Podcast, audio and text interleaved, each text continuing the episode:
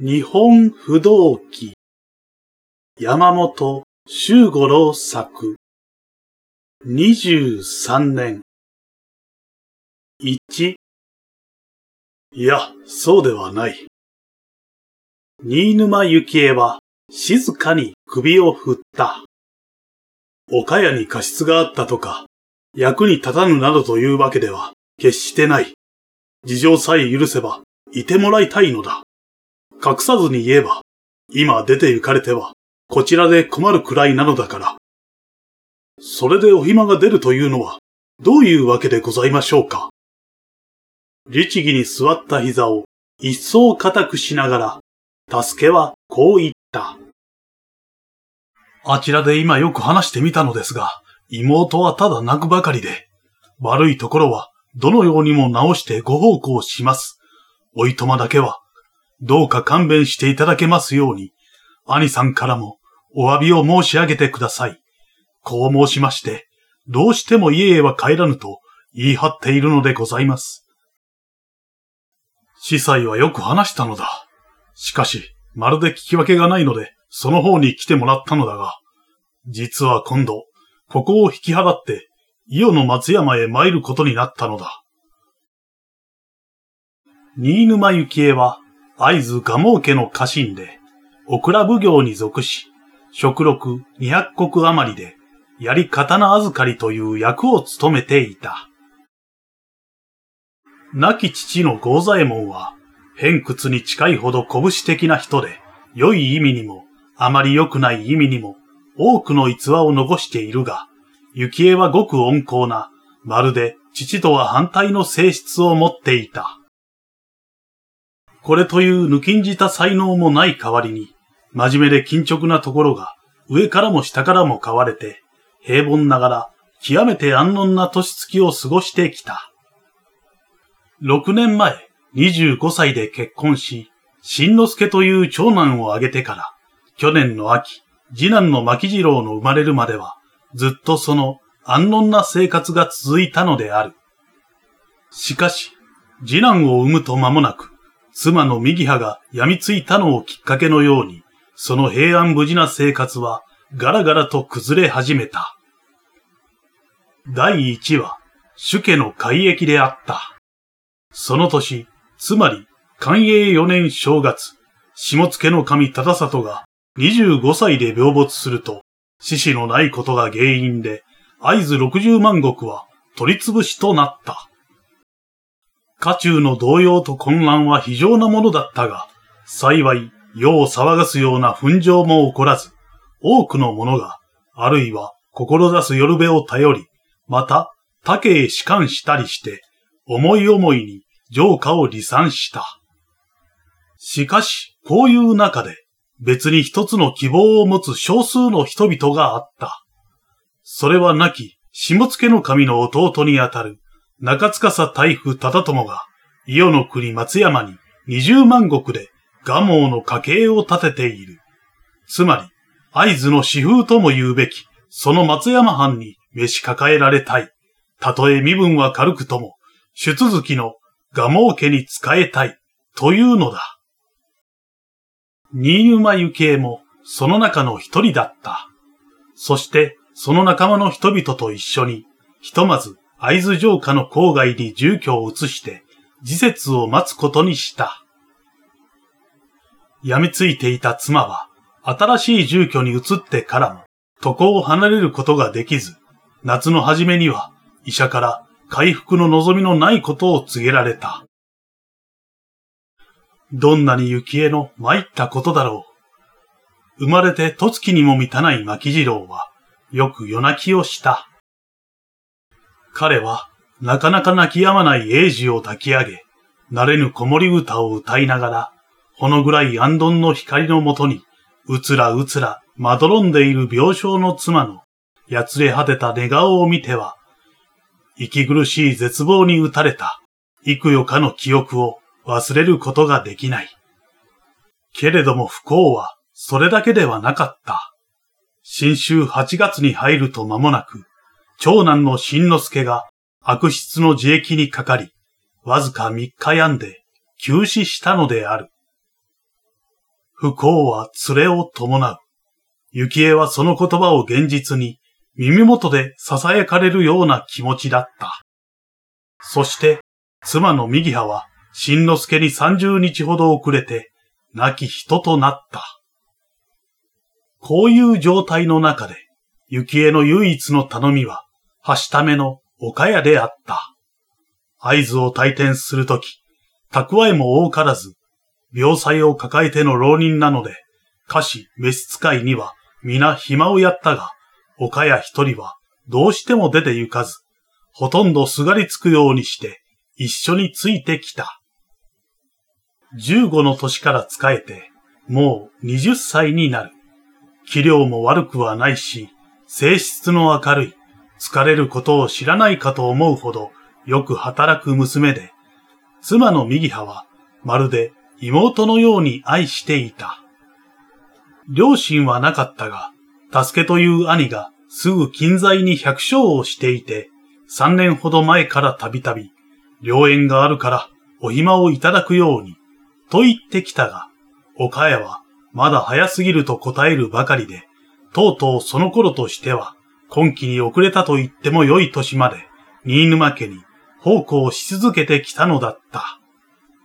辞める妻と血のみ子を抱え、5歳の長男を育てる生活は生優しいものではなかった。医者から病中授乳を止められたので、日に3度ずつ乳もらいをして、あとは重湯や水飴を与えるのだが、それを薄めたり、温めたりする加減が男の手ではなかなかうまくいかないし、むつきや肌着の取り替え、病人の看護、炊事、洗濯など、実際に当たってみると、何もかも男一人の手には余ることばかりであった。岡谷がいてくれなかったら、どうしたろう。幸恵はそう思うだけで、背筋の寒くなるようなことが、たびたびだったのである。2、松山の蒲生家に仕えようという同じ希望を持った人々の多くが、この間に二人、三人と欠けていった。それは、連絡を取っている松山藩の老職から思わしい知らせがなく、いつになったら望みが叶えられるか、だんだん不安になり出したからだ。新之助の急死に次ぐ妻の死で、しばらく虚脱したような状態にいた幸恵は、そうして仲間からかけてゆく人たちを見送りながら、やがて、これはべんべんとこんなところで待っている時ではない。ということに気づいた。とにかく松山へ行くべきだ。こんな遠隔の土地にいては、まとまる話もまとまらなくなる恐れがある。彼はそう思ったので、すぐに残っている仲間と相談をした。みんなその意見にはうなずいた。けれども、それでは行こうと決めるには、四国松山はあまりに遠すぎる。行ってみてもし不調に終わったら、そう考えると躊躇せざるを得なかった。幸恵にはそういう迷いはなかった。もし不調に終わるようだったら武士を辞める。蒲生家の他に奉公はしたくはない。彼は初めからそう決心していたのである。以上のような行く立てがあり、彼は単独で松山へ行くことに決めた。そしてその司祭をよく語って、岡谷に暇をやろうとした。岡谷は聞かなかった。松山へお供させていただきます。強情にそう言い張って動かなかった。できればそうしたいのだ。幸恵は年頃に悟した。しかし、松山へ参っても、いつ士官が叶うか、見当もつかぬ。蓄えも乏しく、浪人の身の上では、お前の給金さえやりかねる時が来るだろう。ましてお前は、もう二十歳という年になっている。家へ帰って、嫁に行くことも考えなくてはいけない。この場合、それが女としては正しい道なのだから。こういう意味を繰り返し言って聞かせた。すると岡谷は、ではせめて、ボン様が立ち歩きをなさるようになるまで、と言い出し、どうしても聞き分けようとしないのである。それでどうにも法が尽きて、兄の助けを呼んだのであった。さようでございますか。よくわかりました。四十の話を聞いて、助けはひどく律儀に、幾度も頭を下げた。そういうことでしたら、私からもう一度よく申し聞かせましょう。幸い、今一つ縁談もあることでございますから。それなら、なおさらのことだ。しかし、叱ったり、無理押し付けでなく、よく納得のゆくように申し諭してくれ。できるだけ、おぼし飯のようにいたします。そう答えて、助けは座を立った。助けの諭し方が良かったのか、それとも、ようやく諦めがついたものか。今度は岡谷は、案外素直に言うことを聞いた。そして、長いご道中ではあり、寒さに向かいますから、ボン様のお肌着を少し余分にお作り申しましょう。と言い、それから数日の間、まめまめと縫い物や洗濯に精を出すのだった。もう悲しそうな素振りは見せなかった。針を運びながら、そばに寝かせてある巻次郎をあやす言葉など、影で聞いていると、むしろウキウキしているもののようにさえ感じられた。これでいい。雪江はそううなずいて、ほっとしたのであった。岡谷は、雪江の出立する前の日に暇を取った。迎えに来た兄と一緒に、いよいよ別れるという時、彼女は何度も巻次郎を抱きしめ、声を忍ばせて泣いた。けれども、それ以上未練な様子は見せず、思い切りよく助けに連れられて去っていった。15歳で来て6年。ことに、妻が病みついてからの岡屋の尽くしてくれた辛労を思うと、満足に報いてやることもできない、このような別れが、幸恵にとっては、この上もなく、心痛むものだった。彼は、巻次郎を抱いて門まで見送り、早く良縁を得て幸せになるように、と、繰り返しその後ろ姿に向かって祈った。しかし、それから一時も経ったであろうか。ちょうど、巻次郎に昼の薄粥を与えているところへ、息を切らして、助けが戻ってきた。岡谷が参りましたろうか。ここへは来ないが、幸恵は、岡谷という言葉に、強々として出て行った。どうかしたのかはい。途中で見えなくなりましたので。先に家へ帰ったのではないか。いいえ、荷物が置いたままですから、そんなことはないと思います。不吉な予感が、幸恵の心を刺した。彼の頭には、村外れを流れている大川の早瀬が思い浮かび、杉の森の裏にある沼のよどんだ青黒い水が見えるように思った。ともかく、人を集めて探さなければ。彼はそう言い、村人たちの助力を求めるために出て行った。けれど、その必要はなかった。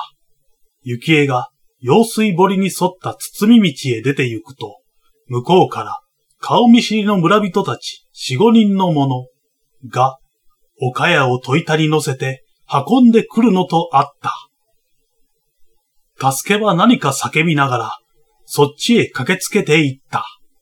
幸恵はそこへ棒立ちになったが、すぐに首巣を返して、家の中へ戻った。八幡様の崖の下に倒れていたのです。村人たちは口々に言った。どうかして崖から落ちたのでしょう。見つけた時は死んだように息も止まっておりました。それでも大した怪我はしていないようです。息もすぐ吹き返しましたし、別に血の出ているところもありませんから。南村にいる明安という医者にはすぐ知らせてきた。もう間もなくここへ来るであろう。村人たちは、こう語りながら、半身土まみれになった岡谷の体を家の中へ担ぎ入れてきた。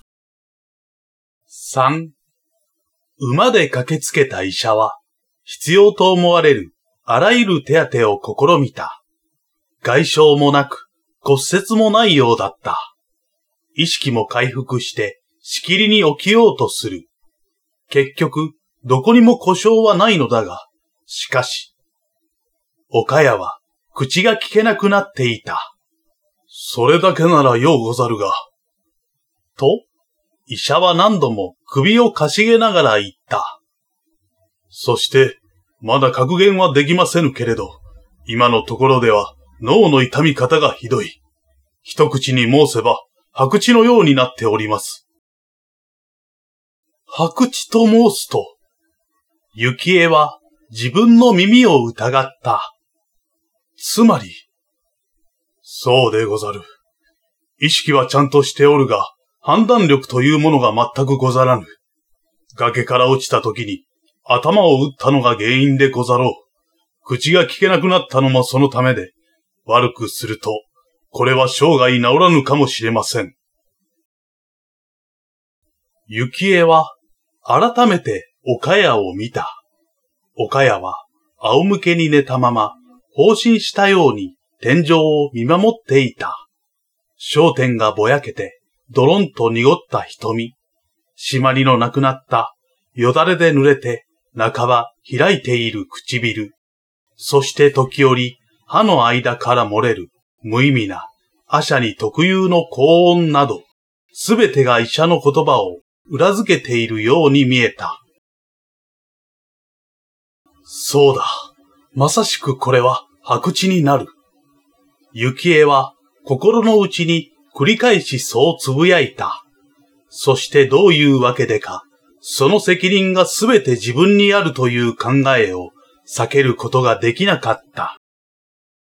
頭を冷やして安静に寝かしておくよう、また明日にでも見舞うから、また明日にでも見舞うから、そう言って医者が去るとすぐ、幸恵と助けが止める暇もなく、岡谷は起き出してしまった。何としても寝床へは戻らなかった。しきりに巻次郎を追いたがるので、紐で背負わせてやると、今度は松山へ立つために支度のできている荷物を持ち出して、ああ、ああ、と、外を指さしながら、すぐにも旅立って行こうという意味を身振りで示した。こんなにもお供をして参りたかったのでございましょうか。助けは哀れな妹の姿から目をそらせながら言った。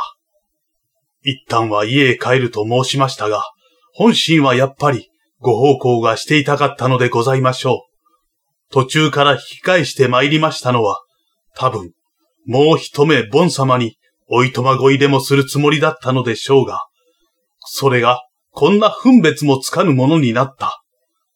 ご覧くださいまし。自分では松山へお供をする気だと見えます。幸恵には答える言葉がなかった。助けは一度帰って妻を連れてくると言い、檻から振り出したしぐれの中へと小走りに出て行った。しかしその時すでに幸恵の考えは決まっていた。彼は岡谷を松山へ連れて行こうと思い決めたのである。助けの言う通り、岡谷は暇を取りたくなかった。困窮している主人への義理か、幼弱な牧次郎への愛着か、理由はわからないが、ともかく、新沼家から出たくなかった。思いがけぬ気かで白地になってさえ、松山へ友をしてゆくつもりでいる。もうこのままでは嫁に行くこともできまい。幸恵はそう思った。むしろ松山へ連れて行く方が心が落ち着いて治る望みが出るかもしれない。これほど思い詰めている気持ちも哀れだし、今日までの辛労に報いるためにも多少の不面は忍んで連れて行くのが本当だ。岡谷。と、彼はそばへ行って呼びかけた。一緒に松山へ行こう。お前には随分苦労をかけた。松山へ行って、治ったら、新沼から嫁にやろう。もし、治らなかったら、一生新沼の人間になれ。わかるか？岡谷は、ケラケラと笑った。さっきから抱えたままの荷物を持って、背中に寄った巻次郎をあやすかと思えば、いそいそと土間へ降りて、すぐにも出立しようと促すような身振りを繰り返すのだった。その時古外は本降りになっていた。空は鉛色の重たげな雲に閉ざされ、黄昏近い裏寂しい光の中を、さあさあと肌寒い音を立てながら、かなり強く降りしきっていた。予定より7日ほど遅れて、幸恵は出立した。岡谷を連れて行くについて、助けには少しも依存はなかった。ただ、こんなお役に立たぬものになり、また、音楽のことで何かあってもお伺い申すことができません。どうぞくれぐれもよろしくお頼み申します。両分境まで見送りながら、助け夫妻は、くどいほど同じ頼みを繰り返すのだった。冬にかかる季節で、旅は幸いと日和に恵まれた。主君の友で江戸までは出たことがある。けれど、江戸から西は初めての道だった。名のみ聞いていた名所旧跡の数々。野山の佇まいも、粛々まちまちの風俗も、すべてが珍しく、旅情を慰めてくれるように思えた。岡谷は考えたより足手まといにならなかった。かえって案外なほど役に立ったと言っても嘘ではない。口が聞けないのと物事の理解がちどんなので他のようには間に合わぬことが多かったけれど、幸恵の身の回りや馬木次郎の世話ぶりには欠けたところがなかった。幸恵はここでもまた、もし岡谷を連れてこなかったら、と思うことがしばしばだったのである。4松山に着いたのは、師走中旬のことだった。かねて初心だけ取り交わしていた老職を訪ねると、会うことはあったが、無謀なことを、と、言いたげな表情をあからさまに示した。蒲生家の他に一人をいたす所存はございません。幸恵は臆さずにそう言った。もし後藤家にお召し抱えの儀が叶いませんければ、ご領地の端で百姓をする覚悟で参りました。とにかく、住居が決まったら知らせておくがよい。相手は困惑した調子で、ひどく事務的にそう言うだけだった。あまり当てにされても困るが、何事かあったら知らせるから。覚悟はしてきたものの、実際に老職と会って、予想外に冷ややかなあしらいを受けた落胆は大きかった。もちろんそれで希望を投げ打ったわけではない。もちろんそれで希望を投げ打ったわけではない。こんなことでくじけてはならぬ。と自分を叱りつけたが、これからの生活がよほど困難なものになるだろうということは考えないわけにはいかなかった。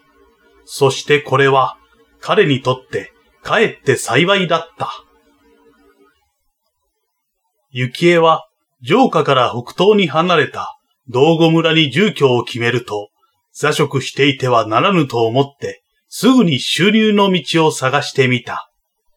道後は古代から名高い温泉場で、諸国から当時に来る客が指示絶えない。また、そういう客を相手の土産店も大層繁盛しているが、その名物の一つに土焼きの人形があった。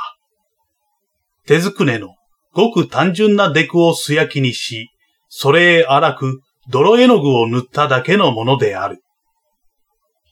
雪江が選んだのは、その絵の具塗りの内職だった。無論陳線はささたるものだが、いくらかは食いべらしていく蓄えの足しになるだろう。彼は自分にそう言い聞かせながら、まず懸命に刷毛使いから習い始めた。時節の来るまで。しかし、こうして始まった松山での生活も平穏な日は少なかった。それから5年の間、幸恵は3度も病床に伏し、一度などは半年も寝たきりのことがあった。その時岡谷がどんなに頼みだったことだろう。彼女は依然として口が聞けず、白地の方もそのままだったが、牧次郎の養育や家の内外の世話には申し分のない働きぶりを見せた。幸恵の仕事を見覚えていたのだろう。彼が長く病がした時などは、止めるのも聞かず、自分で材料を取ってきて内職をした。牧次郎の森をし、幸恵の看病をし、炊事や薬煎じをする片手まで。しかもそれは、さほど見劣りのしない出来であった。なんという皮肉だ。幸恵はその時、泣くような苦笑を浮かべながら言った。合図を立つ前、お前の病が治ったら、新沼から嫁にやろう。治らなかったら、一生面倒を見てやる。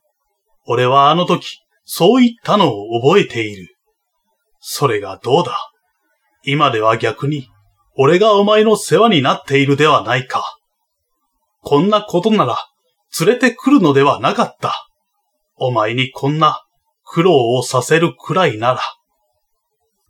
岡谷には、主人の言葉が分かったろうか。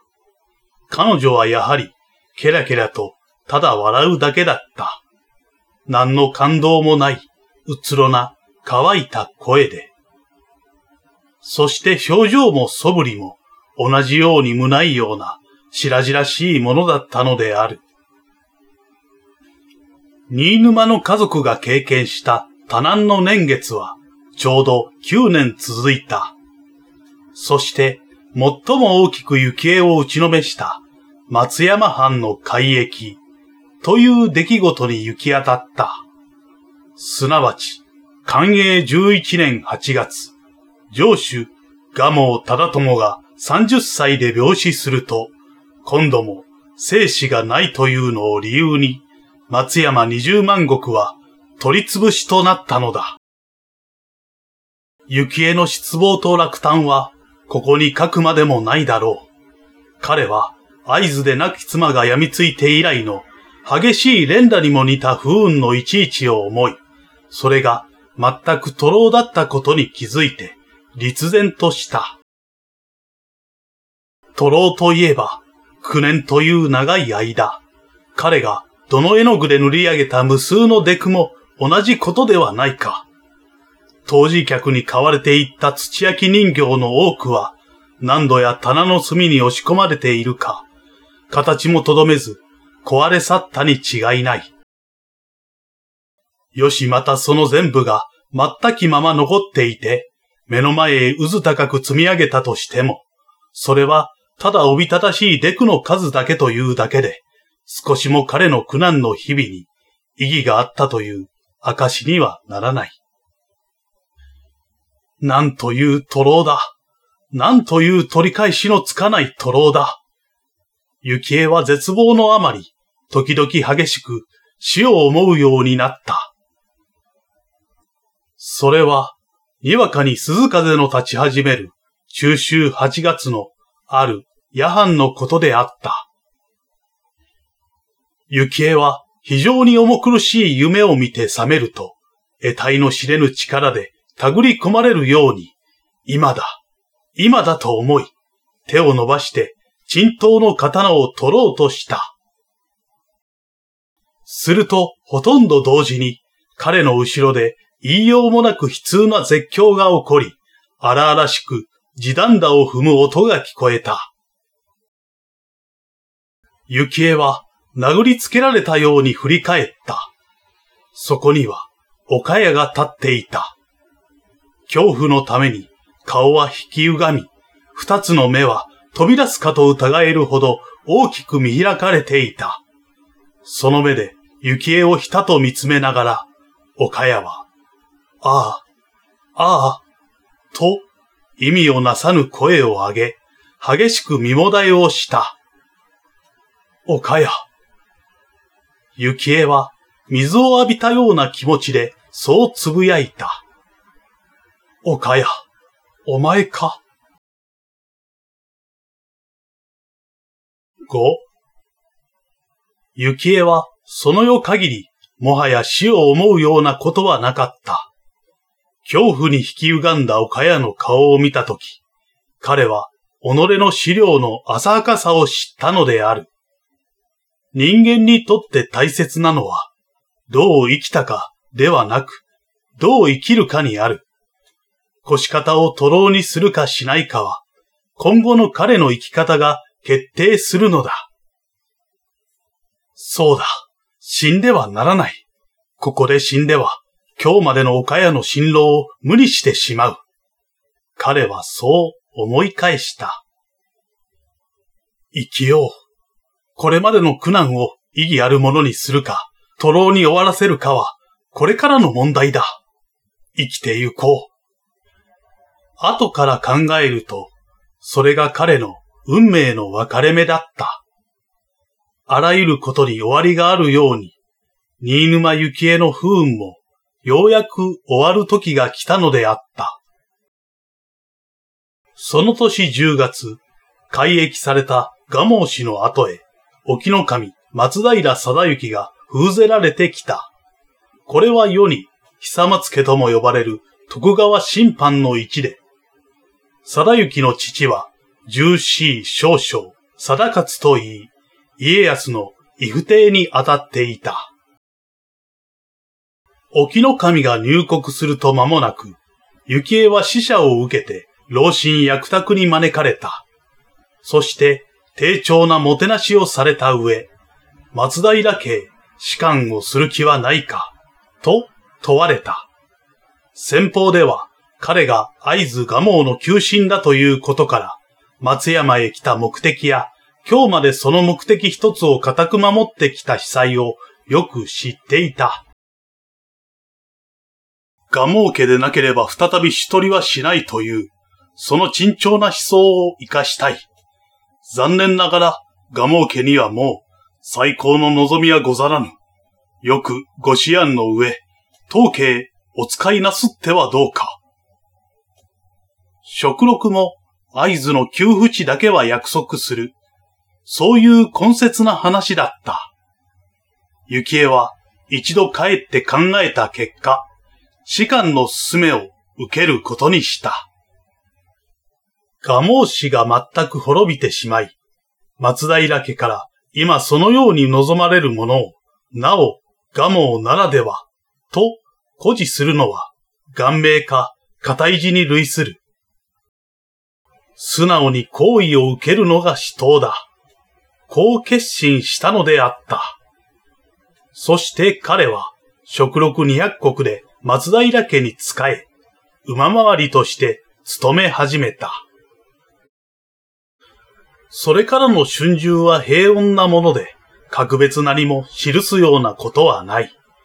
牧次郎は無事に成長した。12歳の時、古語省に上がって、数年は江戸、国元ともに蕎麦勤めだったが、16歳になると、学問武芸を修行するため、一旦御殿を下り、20歳で再び召し出された。その時は、古商版支配心得で、父とは別に百国の役領を賜った。新参者の子としては、かなり稀な処遇である。これで、新沼の家も大丈夫だ。幸恵はさすがに、喜びの色が隠せなかった。思えば、長い苦労であったが、これでどうやら苦労の甲斐があったと言える。今後は、これをどう活かし抜くかだ。彼は、繰り返しそれを牧次郎に言うのだった。幸恵は、慶安2年、53歳で死んだ。牧次郎は相続して父の名を襲い、その年の冬、同家中の菅原稲という娘を妻に迎えた。その祝言の夜のことである。列席の客が去り、後片付けも終わって、吹けた夜空を渡る風の音が再え返って聞こえるほど家の中が静まった時、牧次郎は己の今へ岡谷を呼んで退座した。岡谷はもう四十三という年になっていた。健康な彼女は血色も良く、肉付きの引き締まった小柄な体つきは昔のままだったが、長いロークを語るかのように、瓶のあたりには白いものが見え出していた。岡谷、牧次郎もこれで一人前になった。彼は静かにそう口を切った。今日まで23年、新沼の家のためにお前の尽くしてくれたことは大きい。俺が幼弱だった頃のことは父上に聞いたし、物心がついてからは俺自身の目で見ている。父上のことは言うまい。牧次郎はお前の力で育ったのだ。牧次郎が今日あることはみんなお前のおかげだ。ありがとう。岡谷は声を立てずに笑った。それはいつもの愚かしい無感動な笑い方である。今宵俺は妻を迎えた。彼はさらに続けて言った。明日からは妻がお前に変わる。お前は牧次郎にとって母以上のものだ。妻にも姑と思って使えるように言った。部屋も父上のお今に移ってもらおう。明日からお前は新沼家の隠居だ。今こそお前の休む番が来たのだ。だから、と言いかけて、彼はじっと岡谷の目を見つめた。それは彼女の目を透かして、心の中まで覗くような激しい視線だった。そうして相手の目を見つめながら彼は言い継いだ。だから岡谷、俺はお前に白地の真似をやめてもらいたいのだ。岡谷は顔色を変えた。お前は白地でもなし、阿者でもない。俺はそれを知っているんだ。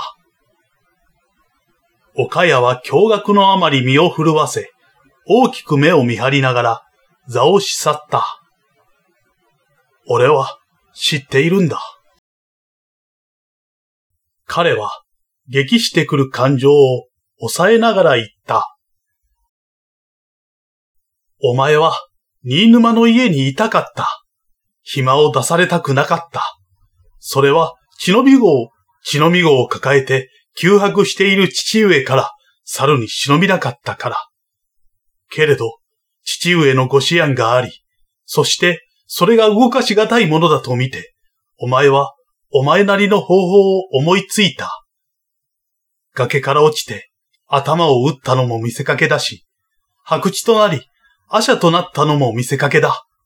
みんな、新沼の家に留まるためのこしらえ事なのだ。白地になれば、言うことを聞かなくとも済む。阿者になれば、返事をせずに済む。他の者なら、もっと違ったことを考えたろう。しかし岡谷は、それが精一杯の思案だった。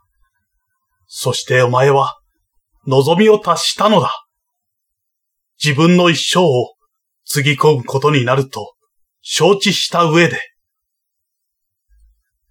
抑えきれなくなった感動のために、その声はよろめき、ふつふつと涙がこみ上げてきた。彼は手を挙げて表を覆った。そして静かに涙を押し拭い、膝を正しながら言葉を続けた。俺がそのことに気づいたのは、7歳の時だった。前にも後にも知らないが、ただ一度、お前は夜中に寝言を言った。子供のことで、その時は何とも思わなかったが、ずっと後になって、ふと疑いが起こり、何か事情があるものと察して、父上に尋ねた。そして、合図この方の詳しい話を伺うと、すべてが目の前に、はっきり見えるように思えたのだ。それ以来ずっと、日夜お前の虚祖に注意してみて、俺の推察が間違いでないことを信ずるようになった。父上には申し上げられなかったが、いつかお前自身に確かめたいと思っていた。岡谷、言ってくれ。この長い年月、お前にこんな異常な決心を持ち続けさせた原因は何だ?単に主従の義理だけか母上の恩に報ずるためか隠さずに言うのだ、岡谷。今こそお前は、口を聞いてもいいのだから。ああ。ああ。岡谷の口をついて、阿舎に独特の悲しい声が漏れた。確かに岡谷は、今、若い主人に答えようとしている。言うべき言葉は、喉まで出ているのだ。ああ。あなたのご推察は本当です。